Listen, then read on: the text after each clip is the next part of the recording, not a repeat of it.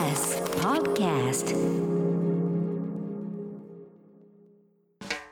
発信型ニュースプロジェクト。荻上チキ。セッション。発信型ニュースプロジェクト荻上チキセッション。荻上チキと南部ひろみが生放送でお送りしています。ここからは特集メインセッション。今日のテーマはこちらです。メインセッション。ディスカッションモード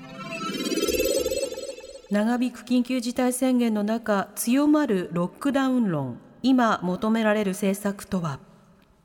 新型コロナウイルスの感染拡大を抑えられないとして政府は17日新たに7府県に緊急事態宣言を明日から来月12日までの期間発出することを決めました。またすでに宣言が発出されている東京都など6都府県の宣言も同じく来月12日まで延長となっています。首都圏を中心に医療機関や保健所が逼迫。入院できずに自宅やホテルで療養している人が増加し人流の抑制もままならない中ロックダウン都市封鎖を可能にする法制度に着手すべきだとの声が専門家や自治体の間で出ています。ただロックダウンは人の自由な行動を制限することが予測されるため菅総理も記者会見で日本にロックダウンという手法は馴染まないと明言。切り札と位置づけるワクチン接種の推進に全力を挙げる考えです。デルタ株が蔓延する中強まるロックダウン論。そこで今日は緊急事態宣言の効果や今求められる政策について専門家の方と考えます。はい。法整備の話憲法上との観点の話というのは当然あります、はい。一方でロックダウンどの程度の何をするのかということ定義もいろいろなんですが実際上の効果やその際に議論すべきことなど今日はいろんな観点から考えていきたいと思います、はい、では、えーリモートでのゲストをご紹介してまいります。まずコロナ医療体制2倍以上の拡充を求める緊急提言をした一橋大学経済学研究科准教授の高久レオさんです。よろしくお願いいたします。よろしくお願いします。はい一橋大学の高久です。はいよろしくお願いいたします。そして同じくリモートでのご出演になります。中高新書から人類と病を出版されている国際政治学者で東京都立大学教授の拓磨佳代さんです。よろしくお願いいたします。よろしくお願いいたします。お願いします、さて今日は高久さんが初登場ということなんですけれども、高久さんはコロナ以前はどういった研究なさってきたんですか？えっ、と専門は医療経済学ということですので、まあ子どもの医療費の自己負担を下げるとどういう効果があるとかですね、うん。まあ医師の就労の話なんかを研究していました。うん、医療をめぐる経済システムのまあ影響とか変化とかいろんなものが研究対象になるんですね。もちろん非常に医療は幅広い分野ですので、とても広い範囲を網羅した研究をしていると思います。はい。うんそんな高久さんあのコロナ関係の研究というのもたくさん行っているようですけれどもどういった研究なさってるんですか？あそうですね、まあ、コロナ禍では一緒に政府、場当たり的な政策をたくさん取っておりましたので、例えばまあ緊急事態宣言なんかについても、まあ、感染を減らす効果がどれぐらいあるのかなんかを研究したりはいしています。それから、まあ、東京都から依頼を受けて、まあ、病院のデータを解析する業務を請け負っておりますので、うんうん。まあ、コロナ受け入れに伴う病院の減少の規模なんかを推定したりしています。うん。あの前者の緊急事態宣言の効果というような研究についてはどういった結果や議論があるんですか？あそうですね、まあ、緊急事態宣言、日本の緊急事態宣言、やっぱり居酒屋だけをまあ狙い撃ちにするというタイプのまあ政策ですので、はい。まあいくらでもまあ抜け道があるとうんうん。いうまあ政策になっていると。でまあ、データを使ってですねコロナ関連のまあか症状が自覚症状が減るか、えー検討したんですけれども、はいまあ、優位な差は得られなかったということで、まあ、かなり効果限定的だろうなという研究になっています。うんなるほどこれどうしてあの居酒屋などを狙い撃ちにしても効果が限定的になると考えられるんでしょうか？えっとまあ、メカニズムはいろいろありますけれども、まあ、やっぱりこの外出を減らしたりとかそういうことまではまあこうしていないと人々がですね、うんによって。まあ、だですので、まあ、居酒屋だけ閉まっても、まあ、他のところでやはりやっぱり感染してしまうような人も、まあ、相当数いるんじゃないかなと思います。なるほどということは居酒屋で感染するリスクの高い人は他のところに移動ししてしまうという可能性もあるわけですね。その可能性は非常に濃厚だと思います。やっぱりコロナを怖いと思わないという答える人も、うんまあ、だいぶ増えておりますので、まあ、そういう人はいろんなところでまあリスキーな行動を取るんだろうなというふうに考えています。なるほど。その逆に言えば、そもそももともと居酒屋に行ってない人には、まあ、あまり響かない政策だし、居酒屋に行って、なおかつリスキーな行動を中には取るような方にとっては、代替手段が他にもあるということなんでしょうか？はい、おっしゃる通りで、やっぱり非常にハイリスクな、もともとハイリスクなアクティブな人たちに対する、まあ、介入なわけですね。はい。それで長らくコロナ禍が続く中で、だんだんやっぱりこう難しくなっているんだろうなと、えー考えています。うん、なるほど。それからもう一つ、あの東京都との東京都の委託調査で、えー医療の、えー経済状況、経営状況についての分析されたということですけれども、これはどういった研究結果なんですか？えっとこれはやっぱりこのコロナを受け入れますと、まあ、病院、非常に多くの患者をキャンセルしなくちゃいけないので、やっはい。ぱりこう受け入れないということが指摘されたわけなんですけれども、まあ、具体的にどれだけコロナ患者を受け入れると減収するのかってよく分かっていなかったので、うん。まあ今回、えーまあ、解析したと。ぱり受け入れると、まあ、平均的な医療利益の15倍に達するようなですね、まあ、猛烈なまあ減収があったのかなと。はい。えっと、これは15倍の減収ということは、本来であれば利益を得られていた額に比べてはるかに損をするということですか？あえーっと少なくとも第1波の状況はそうでした、あの補助金がなかったので、うん、なるほどで。まあ、その後、あの補助金を加味したですね調査もしたんですけれども、そうすると、やっぱり最近は黒字になってますね、まあ、病院、うん。病院潤沢なので。はい。はいということは、一定の病院補助というのは支える影響があるということですか？もちろんそうだと思います。経営面でのあのデメリットっていうのは非常に緩和して、むしろ黒字に転じさせるような、まあ、強烈な、まあ、補助が起きていると。う、いうことなるほど。それは基本的にメリットとデメリット、それぞれどういうふうに考えられますか？そうですね。やっぱりこの非常に多額の補助金の中で、まあ、第一波と同じようにですね、今現在も医療すぐに逼迫してしまうということですので、まあ、金銭的な誘導のほかに、まあ、根本的なえー改革っていうのを手こ入れっていうのが必要なんじゃないかなとえー考えてます。うん、なるほど。コロナ対策している病院を支えるのは良しとして、それ以外の全体の医療体制の議論が必要だということですか？あ、はい、そういうことです。うん、なるほど。ではそんな高久さんにも後ほどいろいろ伺っていきたいと思いますが、拓磨さんは改めて現在はどういった研究なさっているんですか？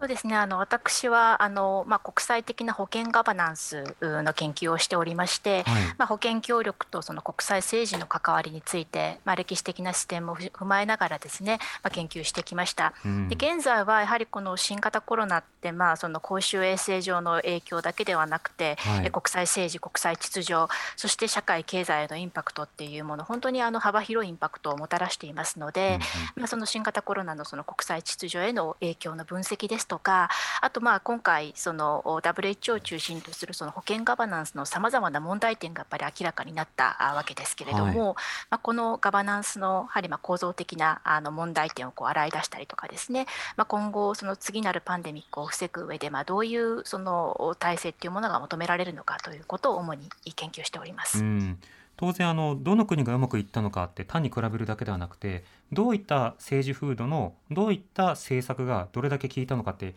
見比べて把握をして次の政策に生かすということは多くの人たちが気になってますもんね。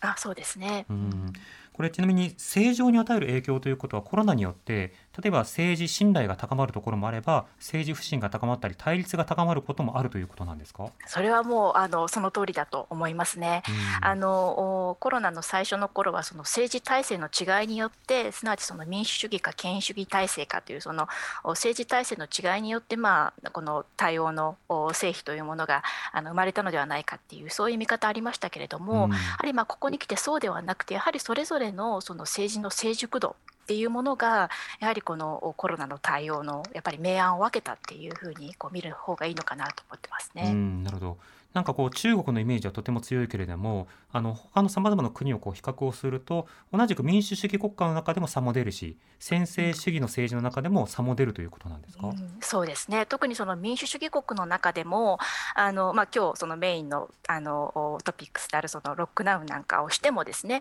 はりそのあのなんだろう為政者のお丁寧な説明によって、まあ、国民の理解を得る。それでもってこううまくコントロールにこうこぎつけるような国もあれば、やはりまああの日本のようになかなかその国民に対するメッセージというものがこう届きにくいそういうまあ現状っていうのはやっぱり見えてくるのかなと思いますね。なるほど。ロックダウンを制度として導入したとしても結局国民が納得できるような政治コミュニケーションを行える政治的な民あの制度かそれともその政治的リーダーなのかいろんなものが左右するんですね。うん、だとそうだと思いまなるほどすね。ということは確かにロックダウン制度だけが問題ではないか、うん制度のテーマというのも話し合う両方必要なんですね。うん、だと思います。うん。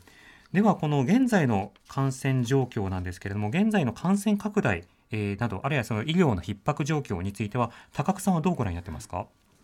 そうですね、今現在の感染拡大、非常に深刻な状況だと受け止めています。まあ、特にコロナに感染したとしても、入院するのはもうかなり相当な幸運が必要だと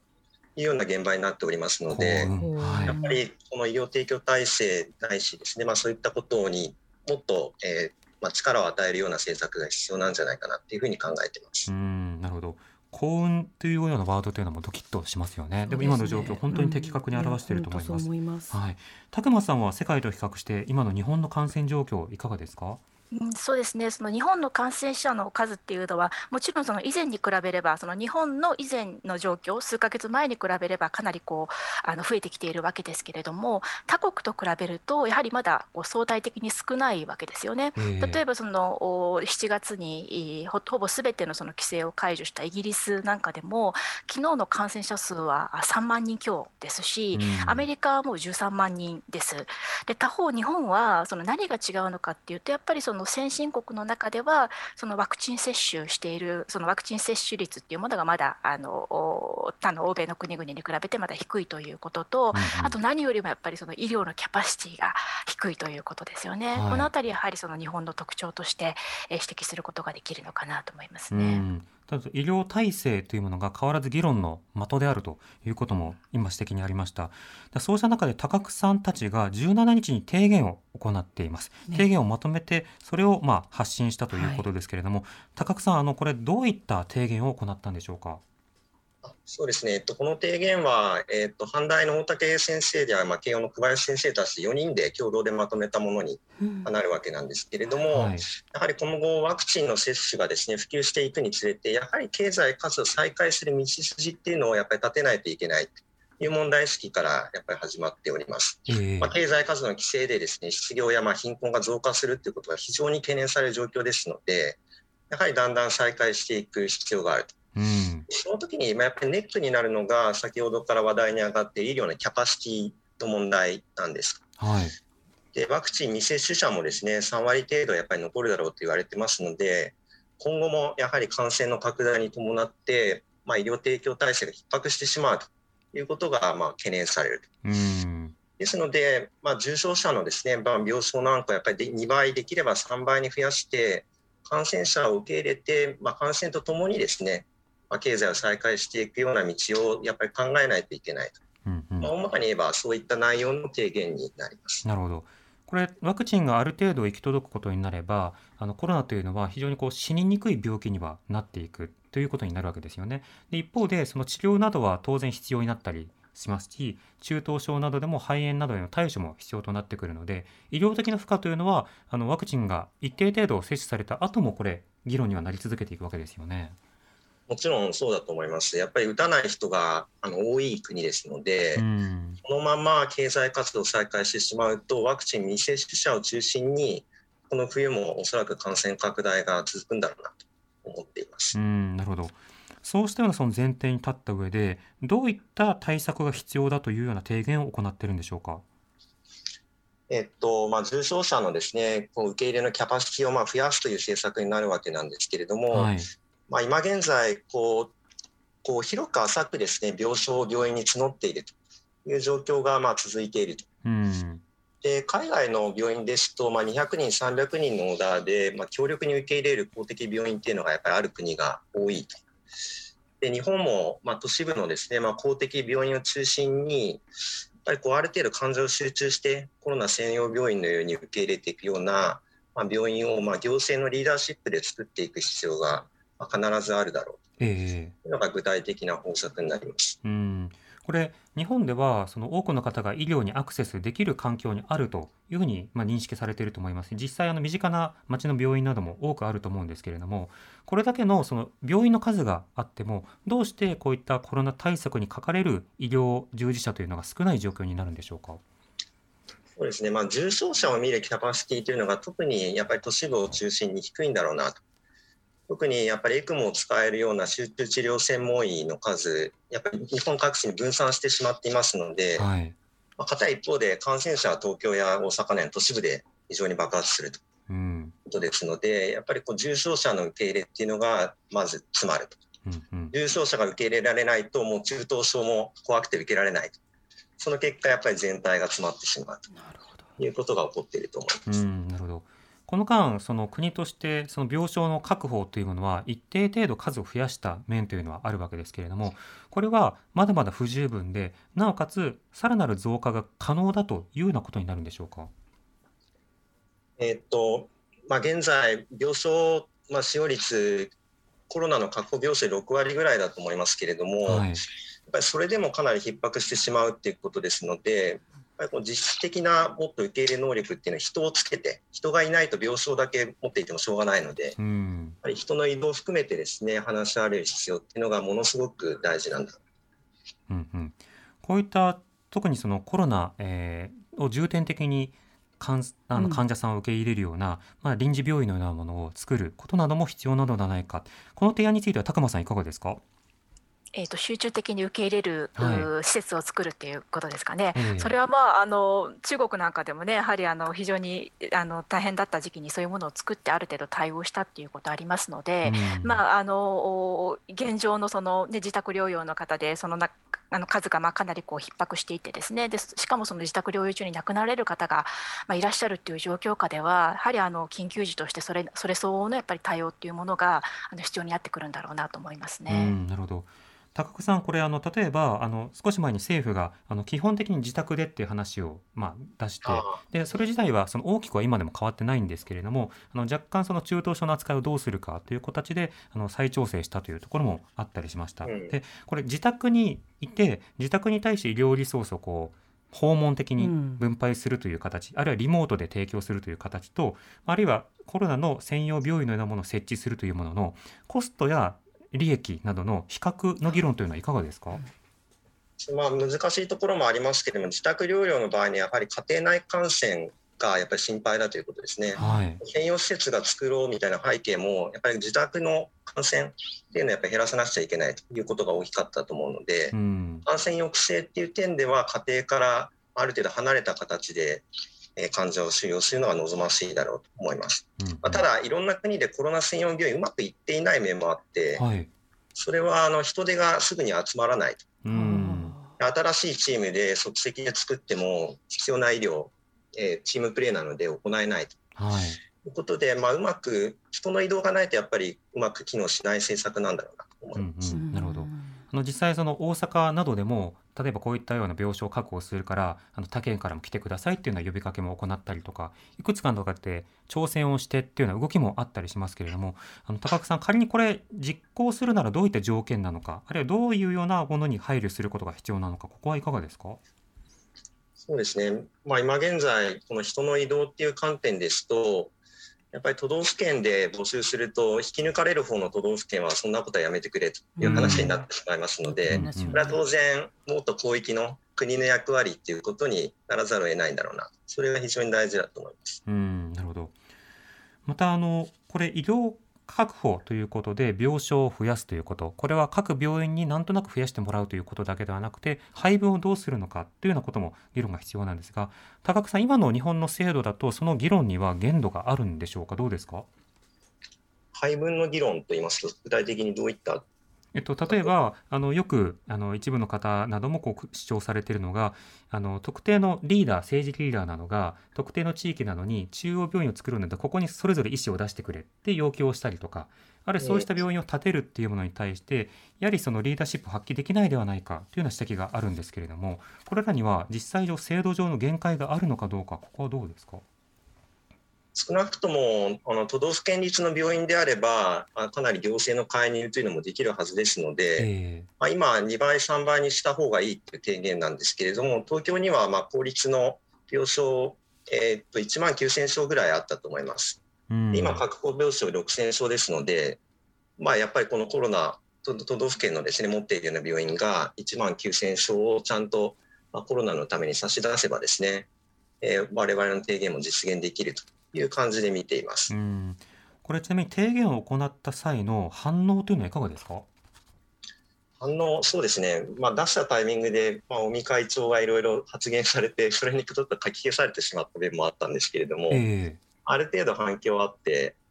えっと、やっぱりこの経済再開の道筋を立てていくって大事だよねという言葉をもらったりもしました。えうんなるほど。まあ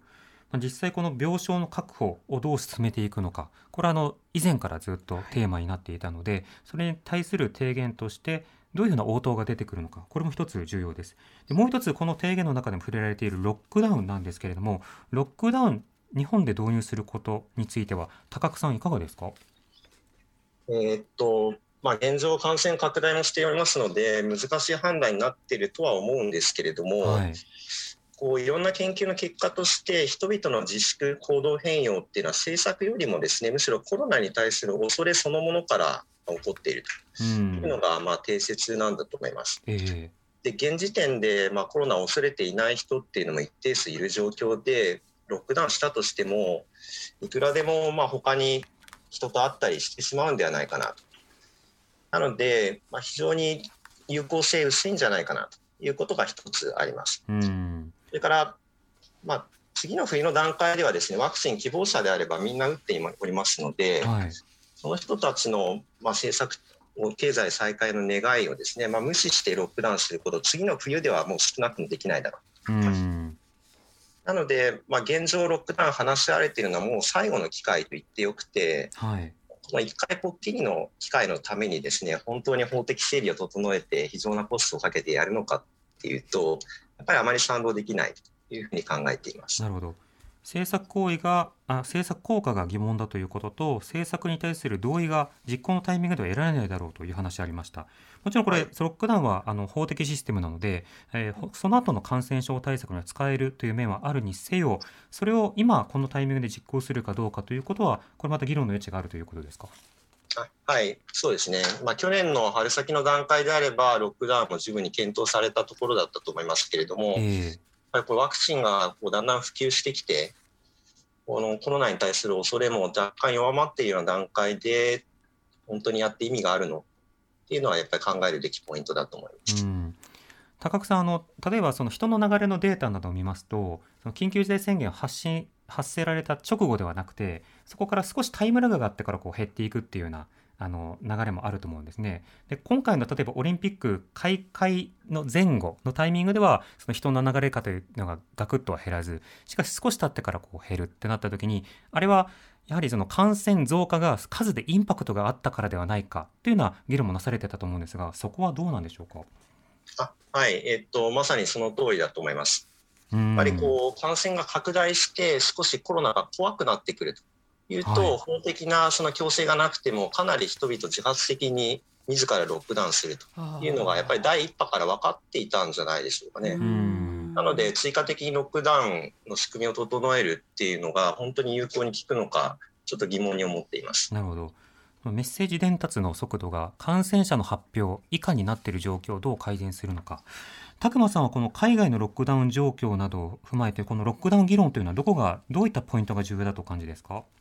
そうですね、まあ、あの欧米の状況を見てると、まあ、最近ほとんどがやっぱりこのロックダウンっていうのを緩めて、はい。でその代わりにこのワクチンの接種が進んできたので、そのワクチンの接種率を向上するような努力ですとか、あとその接種した人にその接種証明を持たせて、まあ、あの接種した人のまあインセンティブを高めるとかですね、あるいははいそのマスクの義務化とか、あのそういう方向で、まあ、あのロックダウンをこう緩め緩めるっていう動きが、まあ、最近はこう強まってきてるのかなと思いますね。まあ、ロックダウンってまあそれなりにやっぱり経済的な社会的なやっぱり大きなダメージをこう伴うわけですので、ええまあ、なんとかあのワクチンの接種っていうものも進んできたことだし、まあ、そこをこううまくうこう活用しながらですねなんとかこう正常化していこうっていうようなやっぱり動きというものがあの最近はもうあの高まってきているのかなと思いますね。あのつまり人々がいろいろコロナ対策に疲れてきたからあの緩めようみたいな動きはある一方でさらに強力な法制度を作ろうっていう動きは海外などではあったんですか？えっとうえあのあの日本の場合だとえ緊急事態宣言を、まあ、一つええ。空気の支配でこう続けてきたんだけれどもより強力な法制度を作りましょうという順番でやってきた。でもそのええ。今の話ですと海外はうん。そのいろんなロックダウンをやってきたけれどもワクチンと置き換わる形でこう緩めているっていう話があるわけですえよね。逆に日本のようにじゃあ日本のようにというか今これからロックダウンやりましょうとかさらなる強力な法整備しましょうっていうような動きをしているところっていうのはまあだからそれは何を目指すかですよね。例えばうんニュージーランド最近あのねはい。ロックダウンはい一人出たからロックダウンっていうニュージーランドなんかやっぱりそのゼロゼロコロナを目指して国内でやっぱりゼロコロナっていうのを目指してきたからで、で他方今申し上げたようなそのイギリスとかフランスドイツっていう国はもうそのコロナと共生していくんだっていう方向にこうやっぱり方向性を切り替えているわけですよね。はい。ですのでまあそのあの制度っていうのはあくまでこの手段ですので何を目指すのかっていうことでやっぱりその状況っていうのは変わってきてるのかなと。思いますね。その国による状況っていうのは違うのかなと思いますね。ゴールターゲットを決めた上でそれに対する政策手段ロックダウンをどれに使うのかっていうような議論がセットでないとただそれをどうするのかふわっとしたまま進むんですね。そうですね。はいええではロックダウンそのものについてはリスナーの方からいろいろメールいただいてそうます。なんです、えーご紹介していきますねラジオネーム小言のんべえさんからのメールありがとうございます私はロックダウンも良いと思いますが単にロックダウンするでは仕方ないその間に大規模な PCR 検査を実施し陽性者は大規模な専門施設を建ててそこに隔離する。これは心ある指揮者の方が1年前に唱えたことです。これに加えてワクチン接種を進めるしかないと思います。最初の緊急事態宣言の時にはまだ作られていなかったワクチンを除いてこれらを実行し GoTo トラベルをせず五輪開催を2年延ばせば現在のような状況にならずに済んだと思います。日本の場合は生活保障など出費をけちることを含めて政府の無策が全てだと思います。といただきました、別の方山ダウンさんありがとうございますはありがと。うございます最近ロックダウンについてニュースや政治家の発言で耳にすることが増えましたが、はいそれらが語られる際に家でいるための保障に関してより家を出た時の罰則に関して語られることが多いなと違和感を覚えています。現政権からするとロックダウンは打ちたくない手段の一つなのだろうと思うのですが医療リソースにたどり着けないまま亡くなる人々がすでに出てきてしまっている状況下では必要なのではないかと感じています。明日からでも国会を開き国民市民に家にいてもらうためのお金の支給各事業者の休業のためのランニングコストなどの支援速やかに決めてほしいと思いますと。ラジオネームケンさん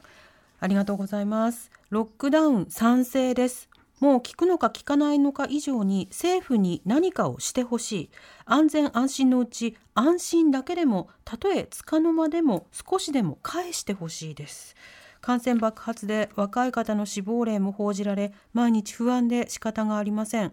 ワクチン自体にずっと不安がありましたが少しでも安心が取り戻せるならと予約空きを毎日探していますが全く予約は取れません。一方で大企業などで勤めている知人の職域接種などで受ける人はどんどん増えてきていて命に優先順位をつけられ自分が社会で軽んじられている思いがどんどん強くなりとても悲しくなります。ワクチン以外の何か大きな手を打ってもらってとにかく少しでも安心が欲しいです。うん。もう一方ノートの高木さんありがとうございます。ありがとうございます。今更ロックダウンナンセンスだと思います。西洋諸国でも効果があったか疑問視されていることをなぜ今からしようとしているのか。結局ゼロコロナにすることは無理であり宣言を出しても厳しいロックダウンをしても付け焼き刃の対処療法でしかなく解除すればまた増えますここでも世間の雰囲気に飲まれて原理原則を考えずおろおろする現政権の弱点が露呈している気がしますというふうにもいただきました。本当にさまざまな立場の方がロックダウンをめぐってもいらっしゃるということよくわかります、高久さん今のメールリスナーの方からたくさんいただきました。いかがお感じですか？そうですね、まあ、改めてロックダウンには非常にさまざまな考え方があるんだなと思います。で、やっぱりこの安心が欲しいというリスナーの方いましたけれども、うんこの政治含めてそうした思いにですね十分にまあ応えてこなかった面がやっぱり強くてそれがまあ不満につながっているのかなっていうことを非常に強く感じました。うん、なるほど。というのはその例えば安心が欲しいとなった場合それロックダウンではなくて支給なのか早めのワクチン接種なのか他のはい手段なども含めて届ききれてないだろうということですか？あそうですねもちろんそこには医療提供体制の拡充も含まれると思います。うん感染した際に十分な医療が受けられないかもしれないっ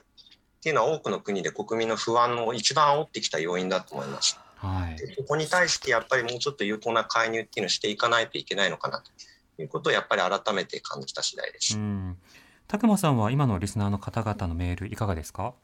そうですね。あの皆さんのやはりあの大きな不安ですとかあとその政府の対応に対する不満っていうものをですねやはりあのいずれのおご意見からも非常にあの強く感じたところです。うん。でまあ、ロックダウンも、まあ、この緊急事態宣言っていうのはあくまでやっぱりこの感染症をコントロールする上でのやっぱり手段であって、でまあ、少なくとも日本がその民主主義国である限りですねやっぱりさまざまなその政策を実施するにあたって国民に対する丁寧な説明なぜこれが必要なのかっていうその丁寧な説明そしてまあその国民の理解を得るっていうことがやはり基本的な前提としてやっぱりあるわけですよね。うんうんでその部分がやはりあの、まあ、この1年余りのですね日本のこう日本政府のこう対応を見る限りですね決してやっぱり十分ではなかったっていうところがですねうんやっぱりこう言えるのかなと思いますね。なるほど。確かにあの今だといらない理由が日本人になじまないからっていうふわっとした説明で終わってしまっているのでいるいらない以前にどの説明とえ実行するのかしないのかという答えのそうしたパッケージを、まあ、各政治家特に行政政治に政府にはまあ求められなくてはいけないのかなと思います。続いて5時台ではえワクチン接種の今後などについても考えます、はい。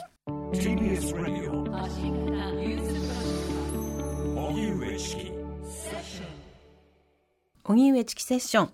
今日のメインセッションは長引く緊急事態宣言の中強まるロックダウン論今求められる政策とはというテーマでリモートで一橋大学経済学研究科准教授の高久レオさん国際政治学者で東京都立大学教授の拓磨佳代さんとお送りしておりますお二人とも引き続きよろしくお願いいたします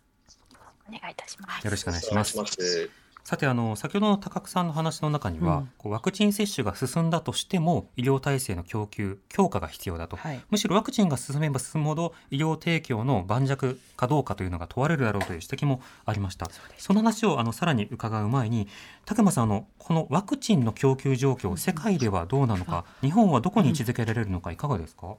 そうですね、まあ、あの先ほどのあのリスナーの方々のあの一つご意見にもあった通り、その日本ではまだ、ね、アメリカとかあのイギリスとかとは違ってその希望する人がすべて受けられるっていう状況ではやっぱりまだないわけですけれども、はいまあ、あの今後、お年末にかけて、えーその接種のスピードっていうものが、まあ、上がっていくうっていうことはまあ予測されています。でまあ、あのこの間もその3回目の追加接種に向けた、まあ、ワクチンの追加契約っていうのもあの行われている状況ですので、まあ、あの他方でですねやっぱり世界的なそのワクチンのあのアクセスの状況っていうのはあの先進国のその追加接種のやっぱり動きに、えーか動きを受けてですねやっぱりかなりこう、あの悪化していっているっていう、うんそういう状況なんですよね。うんであるデータによるとその先進国では約、まあ、先進国のその人口すべてっていうことですけれども、まあ、約6割の人がですね、まあ、少なくとも1回接種を受けたっていう状況である一方で、はい。まあ、13億の13億の人口を抱えるアフリカでは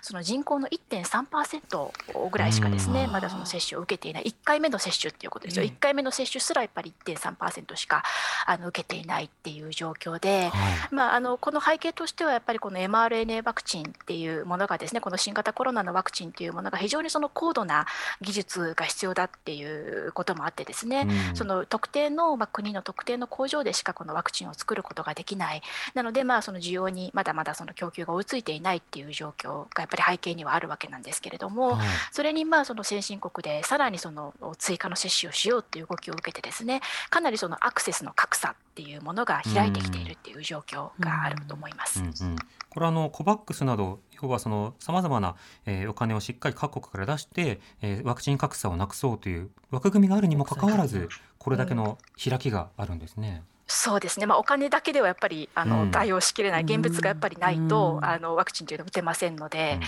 すね。うんうんまあ、そうしたようなその差というものが依然としてまあ存在しているような状況というのがあるわけです。で、高間さん、そうした中での日本の状況というのはいかがですか？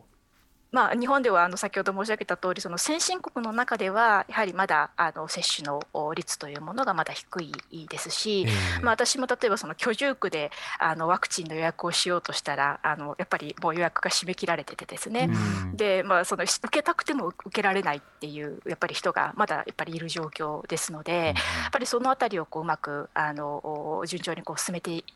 進めていけるようにですねやはりその政府にはあの対応をお願いしたいなと思ってますね。はい、あの自治体による差というのも当然ありますけれども、例えば職域接種などでも例えばそのこの会社は正社員の方には打たせるけれどもその派遣とかそうした方は対象外になってるっていうことに対する不満、アルバイトとかが打てないという不満とかが各企業で生じたりとこれワクチンと格差って海外と海外の先進国と発展途上国という対比だけではなくて日本国内でももちろん国内でもあると思いますね。それはあの日本だけではなくて例えばあのアメリカでもですね、うん。あの有色人種の方々があの特にそのワクチンの接種率が、まあ、それはさまざまなそのあの理由があるんですけれども、まあ、そのアクセス格差と国あの国際的だけではなくて国内においてもうん。そのアクセスの格差っていうものはかなりあると思いますうね。ん。なるほど。このワクチン供給状況については高久さんはどうご覧になってますか？ですね、まあまあ、日本ワクチンの接種、まあ、先ほど拓磨先生おっしゃられたように、少し先進国よりも進んでない状況あるんですけれども、接種が始まってからの伸びというのは非常に早かった面もあって、やっぱり行政も非常に頑張ったんじゃないかなと思います。その一方で、やっぱり大都市を中心に少し接種状況が悪い自治体っていうのが、まあ、散見されるのかなええ。感染症はやっぱり大都市で流行りますので、まあ田舎で打ってもしょうがないという面もありますので、うんもう少し都市部でワクチンの接種が積極的に進むといいのかなというふうに考えています。うんまあ、これ当然ながら年齢そしてさまざまなその、えー資格ということをベースにあの公平にそれぞれ自治体に人口配分で割り付けようというふうにまあ進んでいたものなのでその人の数が多いところというのが人との接触機会も多いということからリスクが高いけれども進捗が遅くなるというこうしたような側面というのはどうしても出てくるんですね。うん、そうだと思いますね。やっぱり横浜とかは非常に遅かったと記憶しておりますし、うん大規模な自治体だと非常に人数が多いので、なかなか受診の干渉がこう住民に届かなかったり、まあ、メッセージとして届かなかったりする面があるんじゃないかなと思っています。そうですね。当然ワクチンは今の健康に関する権利の話でもあるので地方でも当然接種というのは必要になるんですが一方でこれ接種が進んでいったとしても医療供給体制医療提供体制の強化が必要となっていくということなんですけれども高久さん今後ワクチン以降つまり現在以降もですねどういったようなその議論というものが必要になってくるんでしょうか？えっと、まずワクチンの接種率は若者で3割のあの未接種者が残り、高齢者でも1割は打たないだろうというふうに言われていると。すべての人がワクチンを打つんではなくて、未接種者がいる状況で、だんだんとこの経済を再開していくことになるので、うん当然やっぱりこの感染者は、ワクチンを打ったから、ワクチンを普及したから減っていくよりも、まあ経済の再開に伴って増えてしまう面も、おそらくあるんじゃないかなと思います。えまあその時にワクチンを打っているので、もう医療は大丈夫だという話にしないということがまあ大事なんだろうな。ーうんそれを冬に向けてさらに体制を強化していくっていう方向を探らないと、また強い経済自粛がないと感染が抑えられないということになってしまうと思います。うんなるほどこれあの政府などは特にワクチンに関する話を前面に押し出すこと自体は重要性もあるんですけれどもよくそのワクチンもう一直線というかワクチン一辺倒というふうに批判されるようにその例えば医療体制であるとかあるいはその社会的な保障であるとか、まあ、生活の支援とか、そうした議論が不足しているという指摘が相次いでいます。高久さんこれはいかがですか？うん、そうですね。まあ、特にこの社会経済的地位の低い人ほどワクチンの接種状況が悪いような面もやっぱり研究で出てきてますので、うん。経済的弱者に対するワクチンの接種干渉っていうのをもっと重点的に進めないと、まあ、公平性の観点から非常に大きな問題が生じるんじゃないかな。うんこれ経済的弱者例えば貧困であったり格差を味わうようなその方というものが接種が進まない背景というのはどういった理由などがあるんですか？まあ、一般的なあの医療機関の受診の行動と同じだと思いますけれども、うんやはりこう例えば日雇いで働いている方が仕事を休んでワクチンの接種に行くっていうことは非常にやっぱり難しいわけですね。ううんんそのその間に失われる所得が大きいので、うんうん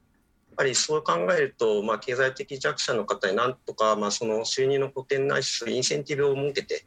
まあ、ワクチンがこう打つと、まあ、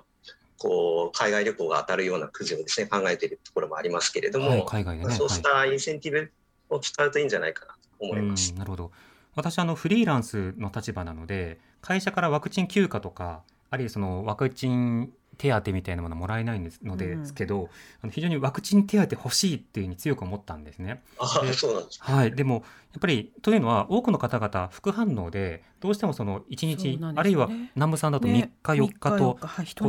高熱が続くという状況があって、休まざるを得なくなることがあるとい。うことを考えるとそれじゃあ休めないじゃあうん打てないという方もいると思うので、ワクチン手当のようなもの僕は必要だと思うんですが高久さんはいかがですか？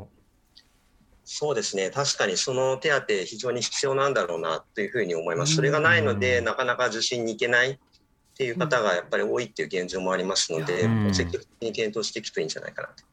動機に影響しますよね。そうですね。拓磨さんはこういったワクチンをけワクチンを接種し続けている中で同時に必要な政策や議論というのはいかがですか、うん、そうですねこのワクチンっていうのはあくまでその重症化とか死亡化のリスクを削減することがそのワクチンの目的であって、100%そのコロナにワクチン接種したからといってかからないようにするものではやっぱりないわけですよね。うんですので、まあ、あのあくまでその一つの手段であってこのウイルスと戦うためのあくまのあくまでその一つの手段であるっていうふうにやっぱり捉える必要があると思います。はいでまあ、先ほどの話に戻りますけどそのやっぱり世界的に感染が続く限りウイルスはやっぱり変異し続けてですね今後もその変異そのあの感染あの新しいその変異株が登場するリスクっていうものはやっぱり存在し続けるわけですので。うんでやっぱりこれだけその感染が広がったコロナをですねそのゼロっていう状況に持っていくのはかなりも難しいと思います。ええですので、まあ、ワクチンの接種を進めるということに加えて治療法を開発して、まあ、すでにこうあの有効な治療法も出てきていますのでそういうものをこう普及していくっていうことですよね。んそういうことを、まあ、あの合わせ持ってですねこのウイルスと、まあ、ある程度こう共生可能なレベルにまで、まあ、コントロールしていくっていうそういう努力がやっぱり今後必要なんだろうなと思いますね。なるほど。また先ほどの拓磨さんの話ですとロックダウンにせよ他の政策にしても政策コミュニケーションで信頼を獲得できるかどうかが重要だということなんですけれどもこれ今すぐ例えば日本政府が明日からでもできる信頼獲得の方法とかってあるんですか、あのだいぶ難しいと思いますけど。うんそうですね、まあ、なので、うん、例えばそのワクチン、えーためらっている人たちに対してですね、まあ、時々そのテレビの CM で著名な方が、あの尾先生とかが、うん。あのワクチンの接種のこう推奨に推奨をあの訴えられてますけれども、まあ、あのやっぱり他国の状況なんか見てもあのかなりこう、ね、国のリーダーが定期的にこうほぼ毎日のベースでですねこう国民にこう語りかけるそのワクチンの安全性とか、あとまあなぜその今例えば緊急事態宣言というものが必要なのかっていうこととかですね。そういうことまあ一応そのたたまに記者会見をされてますけれども、ええ。まあ十分にその国民にその今必要なそのせ政策の必要性とかそのまあワクチンのそのあワクチンに対するさまざまな不安とかをですね解消するに十分な説明が提供されてるかっていうとやはりこう疑問符をこう打たざるを得ない状況だと思いますので。うんうん。まあ、そのあたりのことをやっぱり国民と向き合うような姿勢をですねやはりあのやっていただきたいなと思いますね。うんなるほど。丁寧な説明ですよね。はい、繰り返しのね。はい、えー今日は一橋大学経済学研究科准教授の高久レオさん、えー国際政治学者で東京都立大学教授の拓磨佳代さんとお送りしました。お二人ともありがとうございました。ありがとうございましたありがとうございました。荻上チキ